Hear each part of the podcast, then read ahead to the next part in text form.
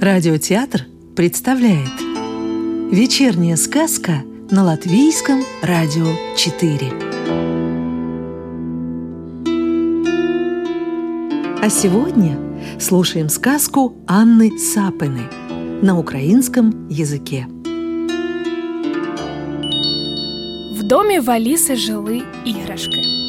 І ось саме зараз п'ять плюшевих ведмедів чаювали за ляльковим столиком, а сім довгоухих зайців стрибали з трампліна прямо у басейн. Десять машинок змагалися у швидкості на крутій трасі. Міжміський потяг пихкав густим димом та перевозив пасажирів. М'ячики гучно відстрибували від стінки, пазлинки намагалися знайти свого сусіда, кубики будували підйомний кран, а ляльки красуні пліткували на другому поверсі будиночка. Компанія роздивлялася мавпеня, яке весело гойдалося на люстрі літачку. Все навколо кружляло, стрибало, співало та галасувало. Після обіду дівчинка пішла на прогулянку. Біля дитячого майданчика яскраво виблискував магазин іграшок. Вітерець легенько схопив Алісу за краєчок спіднички, дмухнув та заніс у крамничку. А там. А там із полиць зусюди на Алісу дивилися ляльки Барбі з блакитними очима та весело махали їй ручками. Коні із каретою так і ставали на диби, аби дівчинка звернула на них увагу. М'які іграшки кликали попити з ними лимонад із пончиками. Летючий корабель проплив над Алісиною головою та запросив політати разом. На довершення підкотився візочок та плюхнув дівчинку прямо на себе. Хочу, хочу, хочу все. вигукнула Аліса. Відразу юрба ляльок, м'яких іграшок, кульок, наземного та повітряного транспорту, кольорових коробочок, велосипедів та самокатів рушила за нею. Три годинники задзвонили та видали протяжне бом дев'ять разів. Позіхання вискочила з Алісиного ротика та стрибнуло на подушку, але раптом його звідти струснув довговухий заєць. Не заважай, тут моє місце. Тоді позіхання вирішило прилягти посередині ковдри, але тільки но воно вмостилося, як ковдра зворушилася. З під неї визирали сердиті ляльки. Позіхання не здавалося та накрилося краєчком ковдри. Як тут же його хтось штовхнув у бік. Ти що тут забуло? Маленький довгокрилий літачок потягнув ковдру на себе, і позіхання звалилося на підлогу.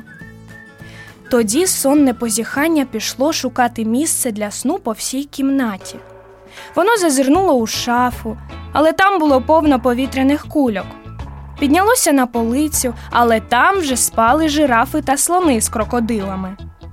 Потім заглянуло під ліжко. Але й звідти його прогнали сонні машинки та пірамідки. Все при все, стільці, столик, полиці, ляльковий будинок, килимок і навіть драбина, на якій догори ногами спали мавпочки, було заповнено іграшками. Позіхання не знаходило навіть шпаринки. Воно повернулося до Аліси та й заскочило на її ліве вушко. Дівчинці дуже хотілося спати, але й у власній кімнаті їй ніде було притулитися. Їй знову захотілося лягти на своє ліжечко, а вранці попити чаю з ведмедиками, повисіти на драбинці та позапускати машинки. Але для цих забавок місця не було, навіть для самої Аліси. Хочу все, як було. Хочу спати на своєму ліжечку. вигукнула дівчинка. Її віконце одразу відчинилося, і до кімнати залетів той самий вітерець. Він підхопив магазинні іграшки одну за одною.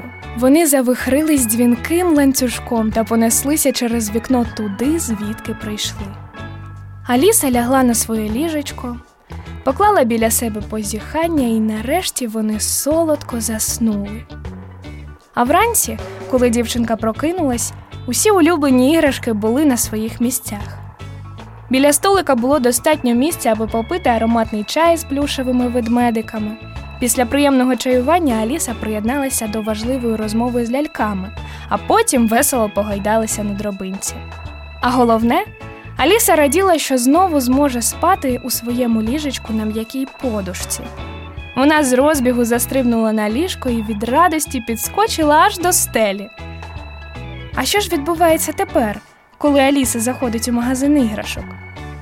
Вона привітно вітається з іграшками, мандрує з ними у своїх фантазіях, а на виході обов'язково прощається до наступного разу. Сказку читала Варвара Рубаненко. Доброго вечера и до новой встречи в понедельник.